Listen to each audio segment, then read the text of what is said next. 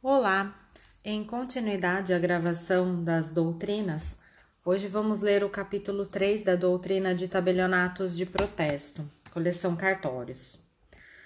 Regime jurídico e efeitos do protesto. 3.1 Regime jurídico do protesto. O protesto no Brasil é regido primordialmente pela Lei 9492, que inclusive dá o tom de sua abrangência com significativa influência no conceito e natureza desse instituto jurídico. Referido estatuto normativo dita o procedimento a ser seguido pelo serviço de protesto, disciplinando, entre outras matérias, a emissão de informações e certidões, a preservação do acervo e chegando à regulação da responsabilidade do tabelião de protesto. Trata-se, pois, da principal fonte imediata do direito protestual. O artigo 2 da Lei 9492, parte final, declara essa regulação primordial. Os serviços concernentes ao protesto, garantidores da autenticidade, publicidade, segurança e eficácia dos atos jurídicos, ficam sujeitos ao regime estabelecido nesta lei. Mas esse regramento é complementado pelas leis aplicáveis aos títulos de crédito, em face do aspecto cambial, que também integra o protesto.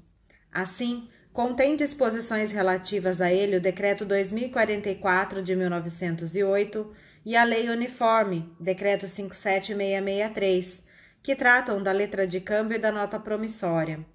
A Lei 5474 de 68, referente às duplicatas, e a Lei 7357, Lei do Cheque, que disciplina o cheque. Há vários outros estatutos legislativos que se relacionam de forma direta com o protesto. O Código Civil dispõe em seu artigo 202, inciso 3, que o protesto cambial interrompe a prescrição. Podemos citar ainda os seguintes dispositivos: Artigo 2, parágrafo 2 do Decreto-Lei 911 de 69, que trata da alienação fiduciária. Artigo 41 da Lei 10.931, que trata da cédula de crédito bancário. Artigo 94, inciso 1 da Lei 8.101, que trata da falência e recuperação judicial. Artigo 73 da Lei Complementar 123, que trata da microempresa e empresa de pequeno porte. Lei 8935, notários e registradores. Artigo 75 da Lei 4728, contrato de câmbio. Artigos 517 e 528, parágrafo 1 do Código de Processo Civil. Indiretamente, encontramos regras que podem ser relacionadas ao protesto no mesmo Código Civil que trata de títulos de crédito. Artigos 887 a 90, 926. E de obrigações e contratos. Artigos 233 a 853. Esses últimos, porque os documentos de dívida também constituem o objeto do protesto. Ainda, por essa razão, se considerarmos documentos de dívida os títulos executivos, os artigos 515 e 784, ambos do Código de Processo Civil, carecem de integração com a figura do protesto. Não seria necessário dizer, por obviedade, que há entrelaçamento remoto do Instituto com todo o ordenamento jurídico de que faz parte.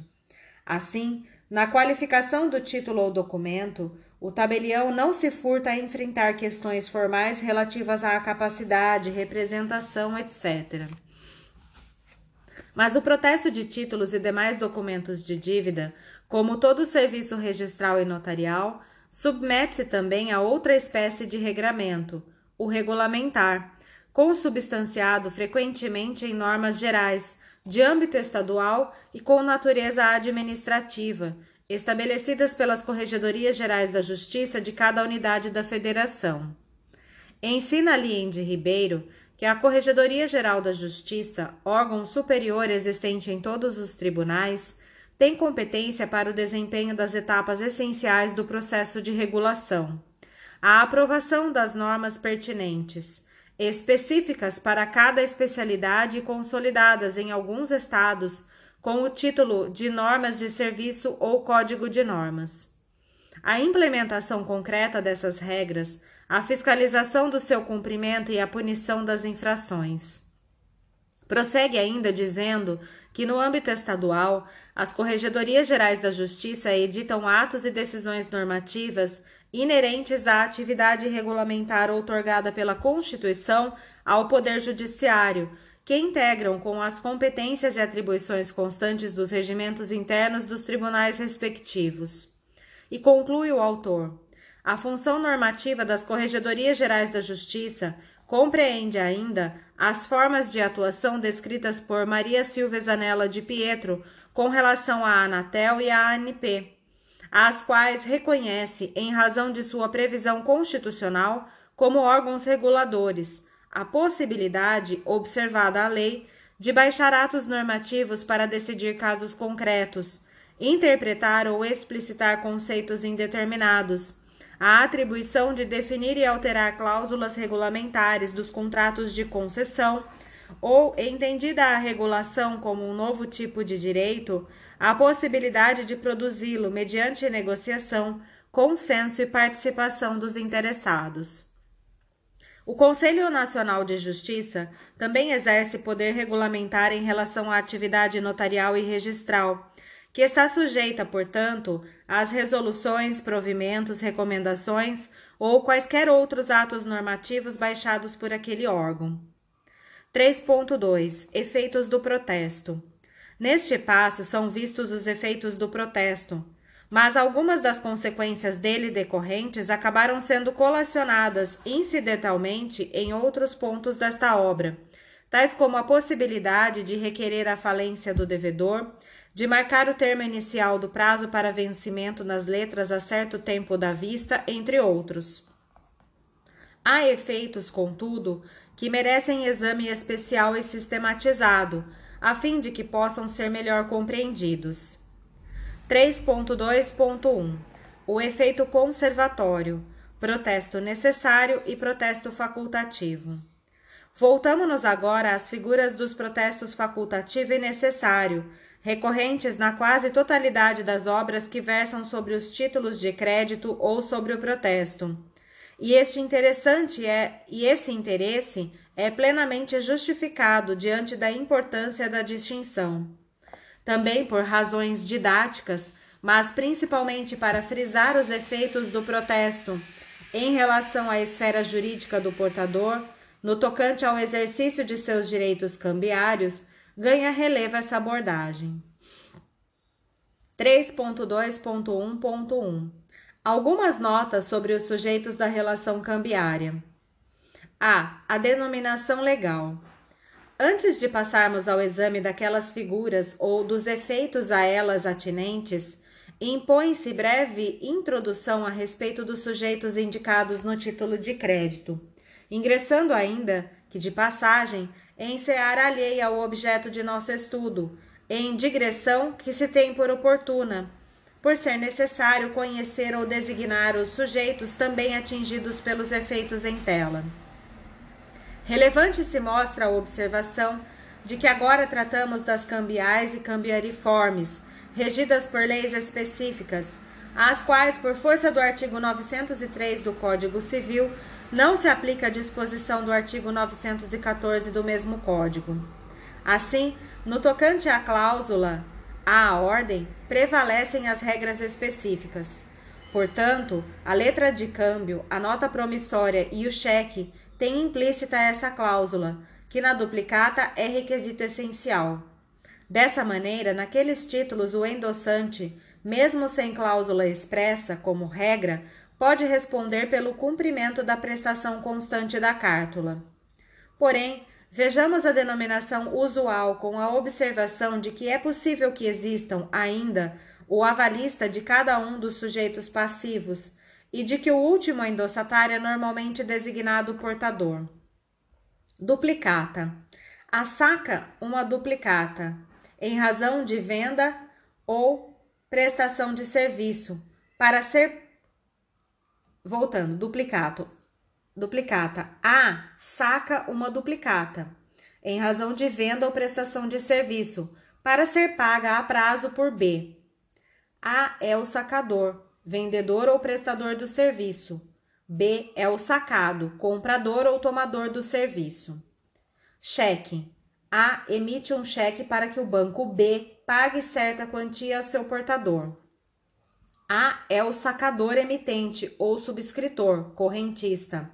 B é o sacado, banco ou instituição financeira.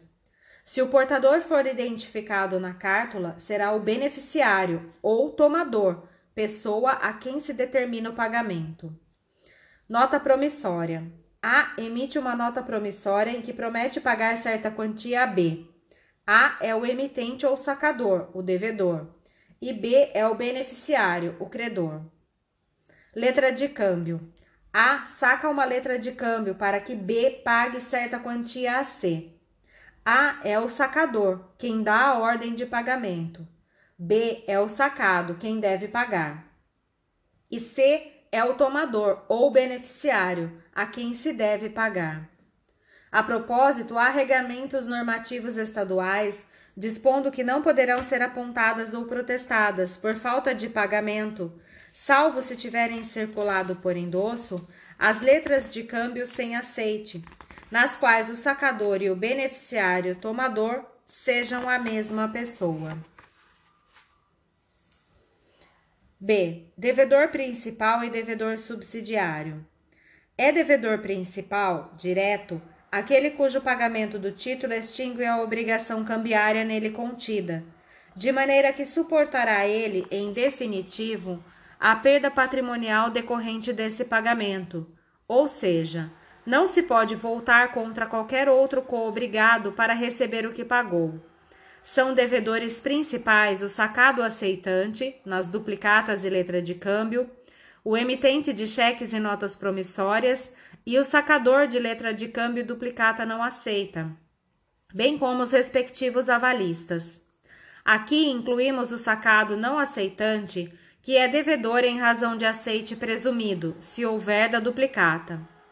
Devedor subsidiário, indireto ou de regresso, ao inverso, é aquele que, efetuando o pagamento da obrigação, pode voltar-se contra outro coobrigado que o antecedeu para pleitear em ação cambiária o regresso do que pagou. O avalista assume a mesma condição daquele em favor de quem lançou seu aval. Exemplificando, João saca em favor de Pedro uma letra de câmbio, tendo Antônio como sacado. O tomador em seguida a endossa a Paulo, que lança novo endosso a José, e este, em uma última transmissão, endossa a Rosa. Em favor do sacador, Maria lança seu aval, presumindo translativos os endossos. Temos: Paulo e José são necessariamente devedores subsidiários e Rosa, credora, é a portadora. Havendo aceite, João, assim como Maria, também é devedor subsidiário e Antônio principal. Se o aceite inexiste, João, assim como Maria, é devedor principal e Antônio, para fins cambiários, não é devedor. Cabe aqui a nota de que, em duplicata, a falta de aceite expresso, em regra, não afasta o sacado da condição de devedor, pois, havendo prova da entrega e recepção da mercadoria ou da prestação do serviço, há aceite presumido que imponha àquele essa condição, mesmo para fins cambiais. Porém, prosseguindo, destaca-se que a obrigação do aceitante e de todos os coobrigados é solidária, com a observação de que aquele que paga ao portador, se devedor subsidiário, com as observações que faremos, pode voltar-se contra seus antecessores, e não contra os que o seguiram na cadeia de endossos. O avalista será considerado imediatamente posterior ao avalizado.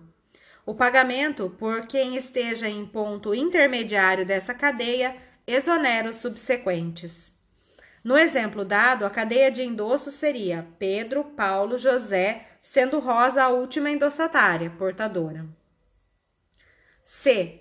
A cláusula não há ordem. Aposta no título pelo sacador, letra de câmbio, ou emitente, nota promissória e cheque, essa cláusula impede a circulação do título por meio de endosso. Admite-se transmissão pela forma de cessão. A aposição dessa cláusula não é admitida na duplicata, pois nela a cláusula ordem é requisito essencial. D. Cláusula sem garantia. Por permissão do artigo 15 do Decreto 57663 e do artigo 21, parágrafo único da Lei 7357, os endossantes podem apor no título a cláusula sem garantia. Alguns utilizam a expressão não endossável, o que os exime de garantir o pagamento aos endossantes posteriores. E o endosso póstumo. Denomina-se endosso póstumo ou tardio aquele lançado após o protesto ou passado prazo para apresentação ao sacado. Essa espécie apenas produz efeitos de cessão de crédito.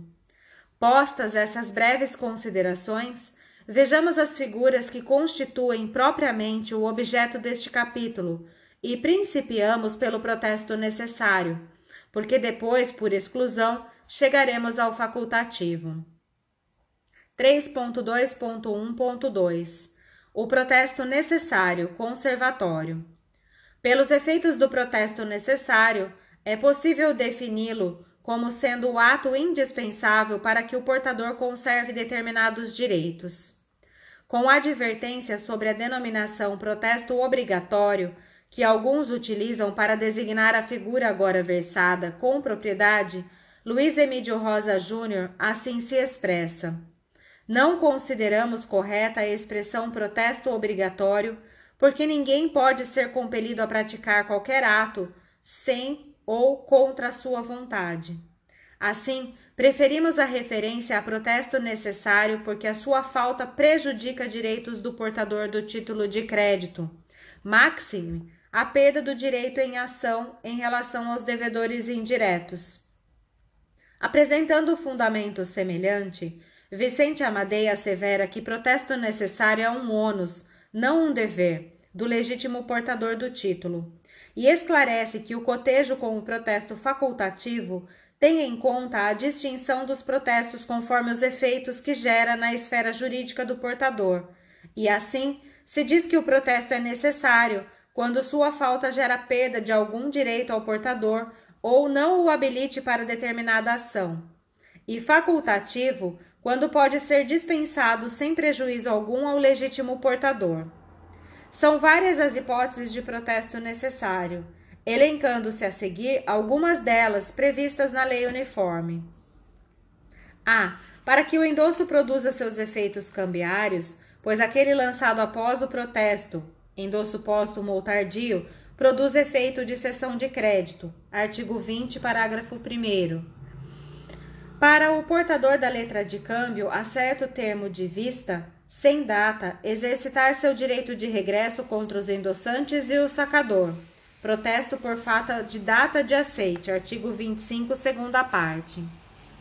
Para o portador da letra de câmbio, no caso de protesto por falta de aceite, recusa, mover ação cambiária mesmo antes do vencimento contra os coobrigados.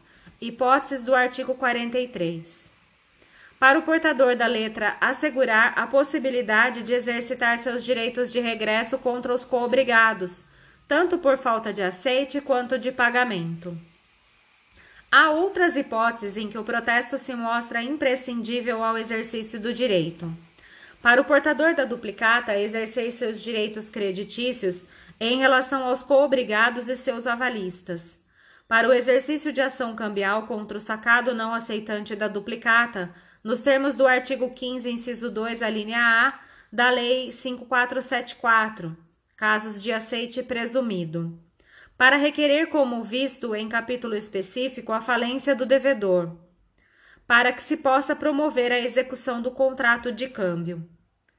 Há, por certo, várias hipóteses não cotejadas nesse tópico, algumas examinadas em outros pontos desta obra. No entanto, de maneira geral, Podemos dizer que o protesto necessário alça destacado relevo, por possibilitar ao portador do título o exercício do direito de regresso contra devedores indiretos, devedores de regresso ou contra o sacador. Percebe-se que o sacador de letra de câmbio ou duplicata nem sempre é devedor direto, somente o será na falta do aceite, embora seja sempre coobrigado. Portanto, mesmo na letra ou duplicata sem aceite, o exercício de regresso contra ele carece de protesto. Note que se um dos devedores indiretos paga o título, o valor do título ao credor, tornando-se então seu portador, sujeita-se com as observações lançadas às mesmas normas que impõem ao primeiro, credor originário, o protesto necessário, caso pretenda exercitar seu direito de regresso. Fábio adverte que se deve evitar, em relação à duplicata mercantil, a classificação do protesto em necessário ou facultativo, para fins de conservação do direito cambiário, porque ela somente tem pertinência quando praticado o aceite ordinário ou por comunicação. Se o aceite é presumido, o protesto é indispensável. Não se vê maior relevo na distinção, pois se o portador pretender exercitar o direito de regresso ou a ação direta contra o sacado não aceitante, o protesto será imprescindível. Não obstante, o Superior Tribunal de Justiça, em situação específica, dispensou o protesto da duplicata sem aceite. Ementa. Recurso especial. Títulos de crédito. Duplicata sem aceite. Dívida quitada. Circulação do título. Direito de regresso.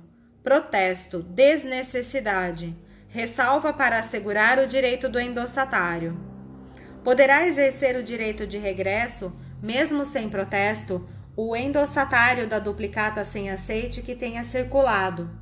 Pode ser sustado o protesto e anulada a duplicata sem aceite que esteja esvaziada de seu conteúdo causal, por não ter sido consumado o negócio subjacente, mas assegurando-se o direito de regresso do endossatário de boa-fé.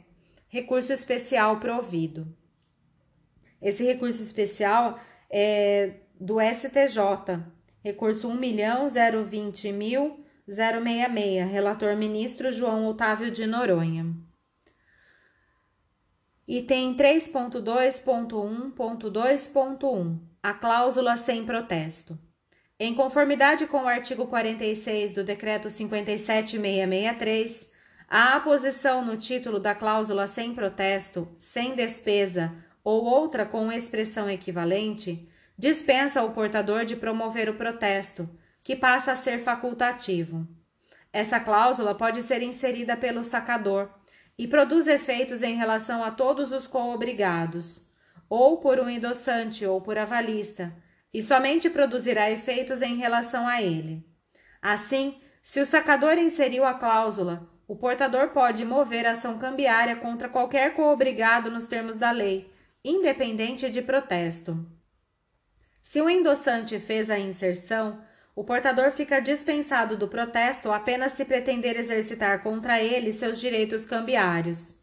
Nessa hipótese, o protesto será facultativo, pois o credor poderá provar por outros meios que apresentou o título ao sacado. Se, contudo, deseja reivindicá-los do sacador ou de qualquer outro coobrigado, nos casos que examinamos, o protesto será necessário. 3.2.1.3 Protesto facultativo, probatório. Vista a figura necessária, sem maior dificuldade, conclui-se que o protesto facultativo é aquele que tem apenas a função probatória. Nos referimos ao ato e não ao procedimento, que tem a finalidade de satisfação da obrigação e pode ser dispensado sem qualquer prejuízo ao portador. Para a ilustração de ambas as figuras, tomemos outro exemplo. João emite uma duplicata, tendo Antônio como sacado. Em seguida, a endossa a Paulo, que lança novo endosso para José, e este, em última transmissão, endossa a Rosa. São translativos os endossos. Pensemos nas seguintes situações. Rosa pretende receber seu crédito. Se quiser voltar-se contra João, sacador, Paulo ou José coobrigados, o protesto é necessário. Note-se que, havendo ou não aceite, o protesto se impõe.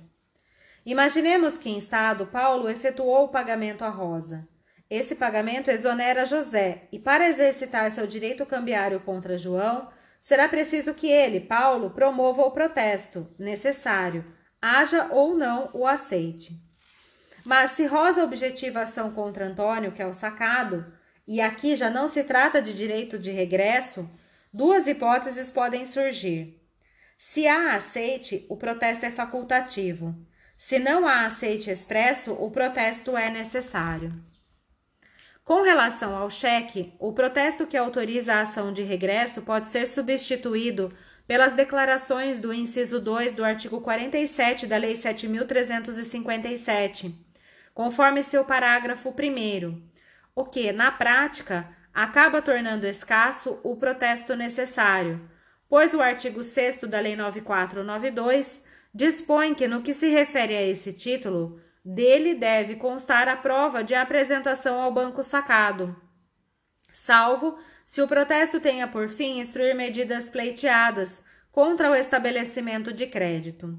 Assim, o protesto, salvo se almejar instruir a ação contra o estabelecimento de crédito, será sempre precedido da declaração que o substitui, com os requisitos do citado inciso 2 além dos efeitos relativos ao caráter probatório ou conservatório do protesto e daqueles tratados de maneira esparsa, há ainda os seguintes: 3.2.2 O efeito moratório. O efeito moratório, denominado efeito constitutivo por alguns, caracteriza-se por constituir em mora o devedor em termos gerais, e sem prejuízo do disposto nos artigos 394 e 397, ambos do Código Civil, estabelece o artigo 40 da Lei 9492 que, não havendo prazo assinado, a data do registro do protesto é o termo inicial da incidência de juros, taxas e atualizações monetárias sobre o valor da obrigação contida no título ou documento de dívida. Luiz Emídio, contudo, adverte que não se aplica aos títulos cambiários o disposto no artigo 40 da Lei 9492, pelo qual, não havendo prazo assinado, a data do registro do protesto é o termo inicial da incidência de juros de mora e atualizações monetárias sobre o valor da obrigação contida no título, porque a matéria é regrada por legislação específica. A correção monetária incide a partir do vencimento do título e não do protesto ou do ajuizamento da ação. 3.2.3 O efeito de fixar o termo legal da falência. O primeiro protesto, nos termos do artigo 99, inciso 2 da Lei 11.101, serve para fixar o termo legal da falência, e esse marco traz uma série de importantes consequências previstas na referida lei, cujo exame não se inclui no objeto deste trabalho. Segundo o artigo 99, inciso 2 da Lei 11.101, a sentença que decretar a falência do devedor, entre outras determinações, fixará o termo legal da falência, sem poder retrotraí-lo por mais de 90 dias contados do pedido de falência, do pedido de recuperação judicial ou do primeiro protesto por falta de pagamento, excluindo-se para essa finalidade os protestos que tenham sido cancelados.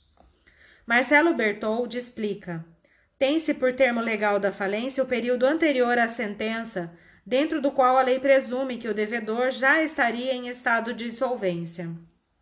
E prossegue o autor, esclarecendo que, no termo legal, as condutas do empresário são colocadas sob suspeita, são passíveis de terem seus efeitos afastados.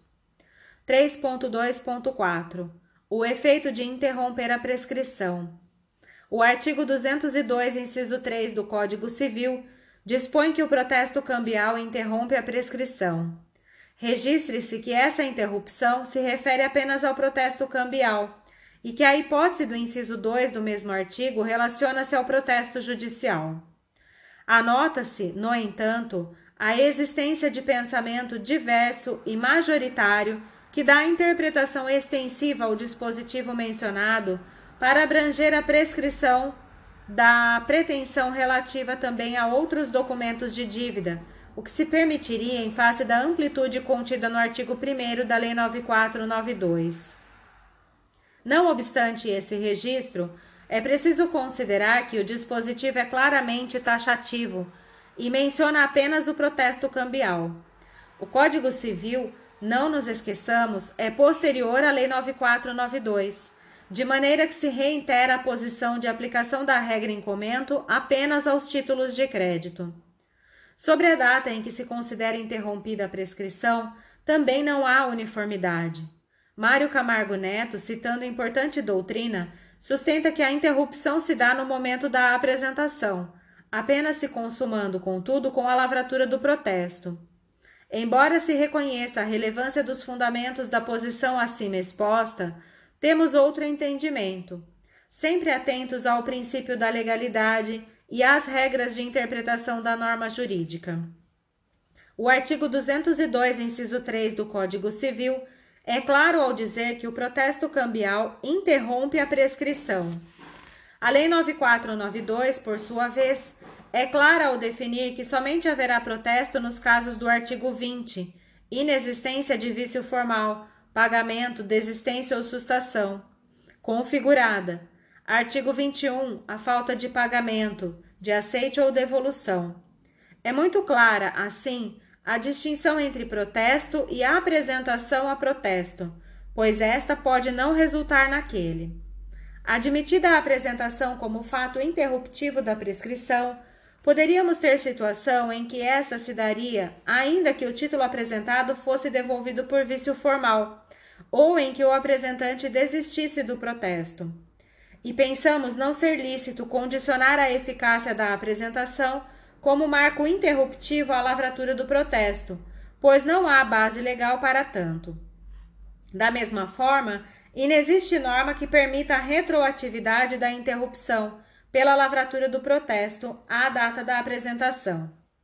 Não é adequada a analogia com o artigo 240 e seu parágrafo 1 do Código de Processo Civil, pois o ato de protesto em nada se parece com a citação. Ao contrário, é o fim do procedimento para protesto, enquanto que aquela está no início do processo. Vejamos alguns julgados de cuja fundamentação é possível inferir que é ato de protesto, lavratura ou registro que interrompe a prescrição e não a simples apresentação a protesto. Abre aspas. Entretanto, Código Civil, em seu artigo 202, inciso 3, prevê expressamente que o protesto cambial interrompe a prescrição, conforme também segue sua reprodução. Artigo 202. A interrupção da prescrição que somente poderá ocorrer uma vez, dar-se-á 1. Um, por despacho do juiz, mesmo incompetente, que ordenar a citação, se o interessado a promover no prazo e na forma da lei processual. 2. Por protesto, nas condições do inciso antecedente. 3. Por protesto cambial. 4. Pela apresentação do título de crédito em juízo de inventário ou em concurso de credores. 5 por qualquer ato judicial que constitua imora o devedor. 6. Por qualquer ato inequívoco, ainda que extrajudicial, que importe em reconhecimento do direito pelo devedor. Parágrafo único. A prescrição interrompida recomeça a correr da data do ato em que a interrompeu, ou do último ato do processo para interromper. A presente ação monitória foi proposta em 5 de setembro de 2017 e, aos 20, e os 25 cheques que são objeto da ação monitória foram emitidos no período de 10 de janeiro de 2012 a 10 de janeiro de 2014. Em 5 de junho de 2013, foram protestados os 17 cheques emitidos no período de 10 de fevereiro de 2012 a 10 de maio de 2013. Assim, em relação a estes, o prazo prescricional para o exercício da pretensão teria seu termo final em 5 de junho de 2018. Fecha aspas. Esse julgado é do TJ São Paulo. É uma apelação civil. Abre aspas. Outro julgado do TJ São Paulo, também uma apelação. É possibilitada a interrupção do prazo uma única vez, de forma que a contagem do prazo prescricional foi retomada dos atos de protesto. Assim, os títulos estão efetivamente prescritos e desprovidos de eficácia executiva, já que a ação de execução por quantia certa contra devedor solvente deveria ter sido ajuizada até o mês de novembro e dezembro de 2015 para as demais duplicatas. mas o foi somente no dia 25 de 4 de 2016, após o transcurso do prazo trienal. Ressalte-se que o prazo quinquenal defendido pelo exequente é cabível para a cobrança de duplicatas nos termos do artigo 206, parágrafo 1 inciso 1 do Código Civil, cujo prazo também seria contado a partir da data do protesto. Todavia, conforme bem fundamentado pelo juízo ACO, aplicável é o prazo quinquenal para ações que objetivem exercício do direito de seu crédito, como ação monitória ou de cobrança. O prazo de cinco anos não é aplicável para execução extrajudicial. Mais um julgado também do TJSP. Pela leitura detida dos autos originários, Depreende-se que a execução foi aparelhada com nota fiscal de folhas 16 dos autos originários, emitida no dia 7 de maio de 2011, com a posição de assinatura ao lado do carimbo da executada, ora agravante, no campo próprio para comprovação de recebimento de mercadorias. As folhas 17 da execução consta: instrumento de protesto, lavrado em 1 de agosto de 2011 interrompendo o prazo prescricional nos termos do artigo 202, inciso 3 do Código Civil. Mais um julgado também do TJ São Paulo. Assim, o prazo prescricional de seis meses teve seu início em 29 de setembro de 2008, portanto, com seu dia exacó fixado para 28 de março de 2009. Todavia, Antes do decurso do lapso temporal da prescrição executiva, o cheque foi protestado, conforme instrumento de protesto de folhas 20, lavrado em 9 de fevereiro de 2009. Note-se que, nos termos do artigo 202 do Código Civil, interrupção da prescrição que somente poderá ocorrer uma vez, dar-se-á por protesto cambial.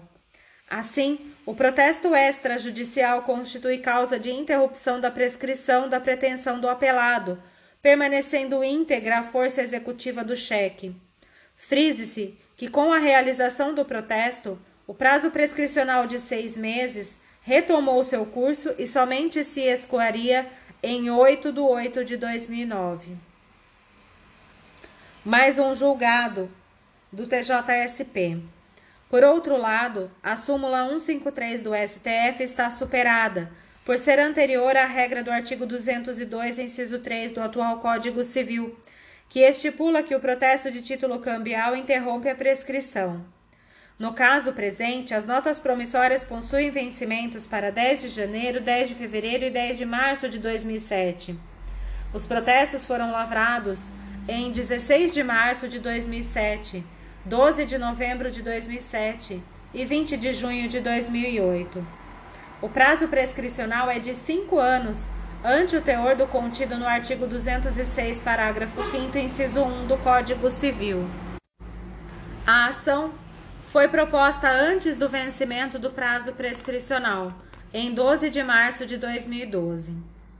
O Superior Tribunal de Justiça, no recurso especial 1.639.470, que teve como relatora a ministra Nancy Andrighi, em sua fundamentação, assim pontuou: Da definição acima, extrai-se que o protesto cambial apresenta por excelência natureza probante, tendo por finalidade precípua servir como meio de prova da falta ou recusa do aceite ou do pagamento do título de crédito. Como leciona Cláudio Santos, lavrado por quem tem fé pública, o protesto, antes do mais, testifica a inadimplência da obrigação cambial. Nisso residindo sua razão fundamental, do protesto de títulos de crédito. Contudo, os efeitos do protesto não se exaurem no aspecto probatório, sem mencionar aqueles de natureza estritamente cambial, como, por exemplo, assegurar o exercício do direito de regresso contra os endossantes. Emanuel Macabu Moraes elenca os seguintes efeitos: 1. Um, interrompe a prescrição. 2. Demarca o termo inicial dos juros, taxas e correção monetária. 3. Comprova a mora, quando não fixada na avença ou na lei. 4. É requisito essencial para a propositura de ação de falência de empresário com base na impontualidade. 5. Serve como um dos critérios para a fixação do termo legal da falência, o qual pode retroagir por sentença até 90 dias contados do primeiro protesto por falta de pagamento não cancelado, ocasionando a ineficácia dos atos praticados dentro desse período. 6. De forma idêntica, serve como marco inicial para a liquidação extrajudicial das pessoas jurídicas sujeitas a esse regime, retrotraindo em até 60 dias contados do primeiro protesto por falta de pagamento. Note-se que o julgado se refere a todos os efeitos do ato de protesto e, entre eles, inclui a interrupção da prescrição. E prossegue. Na espécie, consoante se extrai da sentença, a nota promissória foi supostamente sacada pela recorrida com vencimento em 29 de junho de 2003, ao passo que o protesto foi lavrado na data de 19 de abril de 2012, ou seja, indubitavelmente após o decurso do prazo trienal da execução cambial. Assim, imperiosa a conclusão de que o protesto, de fato, foi realizado de forma extemporânea. Dessa forma, pensamos que a prescrição é interrompida na data da lavratura do protesto e não na data da apresentação. 3.2.5 O efeito da publicidade. Os artigos 27 a 31 da Lei 9492 contêm um dos principais efeitos do protesto, a publicidade, mas esta somente se verifica em relação aos protestos lavrados e, em consequência, registrados e não cancelados. Assim, o ato de protesto é que ganha publicidade por meio da emissão de certidões e informações. Os demais atos que integram o procedimento do protesto não são dotados de publicidade. Considerando a redação do artigo 27 da Lei 9492, temos que o CAPT menciona protesto específico e depois, no parágrafo 2, refere-se a registros. Resta evidente, assim, que a publicidade passará a existir com o registro do protesto e não antes, concluindo-se que as certidões devem conter apenas anotação sobre a existência ou inexistência de protesto. A essa conclusão também é possível chegar por meio da leitura do parágrafo 2 do mesmo artigo. Das certidões não constarão os registros cujos cancelamentos tiverem sido averbados, salvo por requerimento escrito do próprio devedor ou por ordem judicial. Enquanto não houver o protesto, não se deve dar publicidade aos dados do título ou documento protocolizados. Sobre o tema, já tivemos oportunidade de advertir. A intimação por edital não é consequência do princípio da publicidade, que se destina a tornar disponíveis as informações do protesto. A publicação do edital é, na verdade, uma exceção ao sigilo dos dados do protocolo, e a divulgação de alguns daqueles dados dá-se com a finalidade exclusiva de permitir ao devedor o conhecimento do aponte e do prazo e forma de pagamento no tabelionato, a fim de elidir, de elidir o protesto. Não se destina o edital a conhecimento público, embora inevitavelmente tal acabe ocorrendo. As certidões são vistas adiante, com enfoque específico. 3.2.6 O efeito do abalo no crédito do devedor. Trata-se de decorrência direta da publicidade do protesto, que se amplia com a remessa das certidões em forma de relação às entidades de proteção ao crédito e com a multiplicação de bancos de consulta gratuita disponibilizados pelos próprios tabeliães de protesto, por meio das entidades que os agrupam.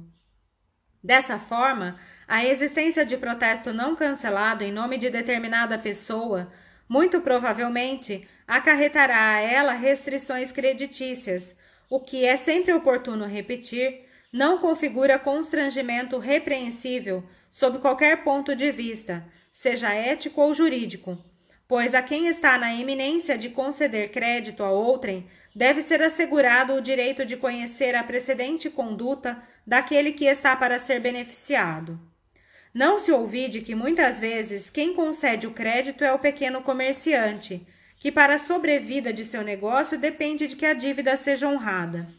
Assim, é fato que o protesto tem o legítimo efeito de gerar o abalo no crédito do devedor, e é esse um dos principais fatores que levam a altos índices de satisfação da obrigação, pois muitas vezes a interrupção do crédito leva o inadimplente a abandonar sua conduta protelatória para solver a dívida.